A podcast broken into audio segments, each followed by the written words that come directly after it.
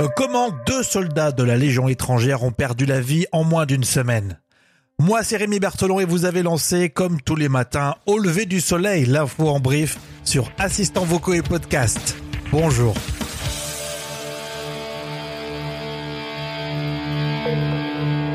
Au lever du soleil, avec Rémi. Et pour réaliser ce brief actu, je respecte les gestes barrières. À la une de ce podcast, un sujet qui est passé plutôt inaperçu. Un nouveau soldat mort dans la région en moins d'une semaine. C'est ce qu'on a vu sur France 24. L'accrochage a eu lieu dans la zone dite des trois frontières entre le Mali, le Niger et le Burkina Faso, bastion des djihadistes affiliés à Al-Qaïda. Et dans ce sujet sur France 24, il y a bien sûr la présentation de ces hommes qui ont perdu leur vie.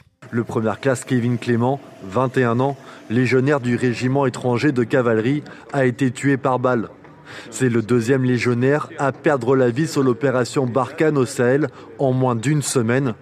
Quatre jours plus tôt, Mitro Martignouk, un légionnaire du même régiment, perdait la vie. Écoutez le nombre de soldats mobilisés. Au Sahel, plus de 5000 Français luttent contre le terrorisme. Depuis 2013, début de l'engagement français, 43 soldats ont perdu la vie. Une cérémonie d'hommage sera organisée dans la semaine pour saluer la mémoire de ces légionnaires. Vous retrouverez ce sujet en intégralité sur france24.com. Là aussi, c'est passé inaperçu le Téléthon organisé par l'Union européenne, un Téléthon mondial pour financer la recherche et le développement d'un vaccin contre le Covid-19. Alors ce Téléthon a permis de rassembler 7,4 milliards d'euros de contributions.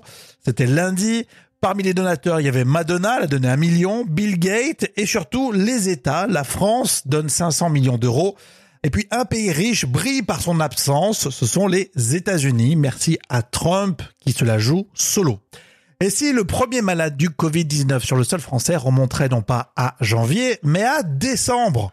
En rétroaction, en fait, c'est le chef de deux services de réanimation en Seine-Saint-Denis qui affirme avoir obtenu un test positif du Covid-19 pour un patient qui a été traité au mois de décembre contre une pneumonie. Les échantillons ont été stockés en décembre et testés au Covid-19 tout récemment. Une nouvelle qui repousse d'un mois l'apparition en France du coronavirus, t'imagines Dans l'actualité musicale, c'est le retour de Benjamin Biolay en plein confinement. Il nous livre son nouveau titre qui s'appelle Comment est ta peine? Lancez au lever du soleil la playlist sur Deezer ou Spotify et vous écouterez le nouveau titre de Benjamin Biolay.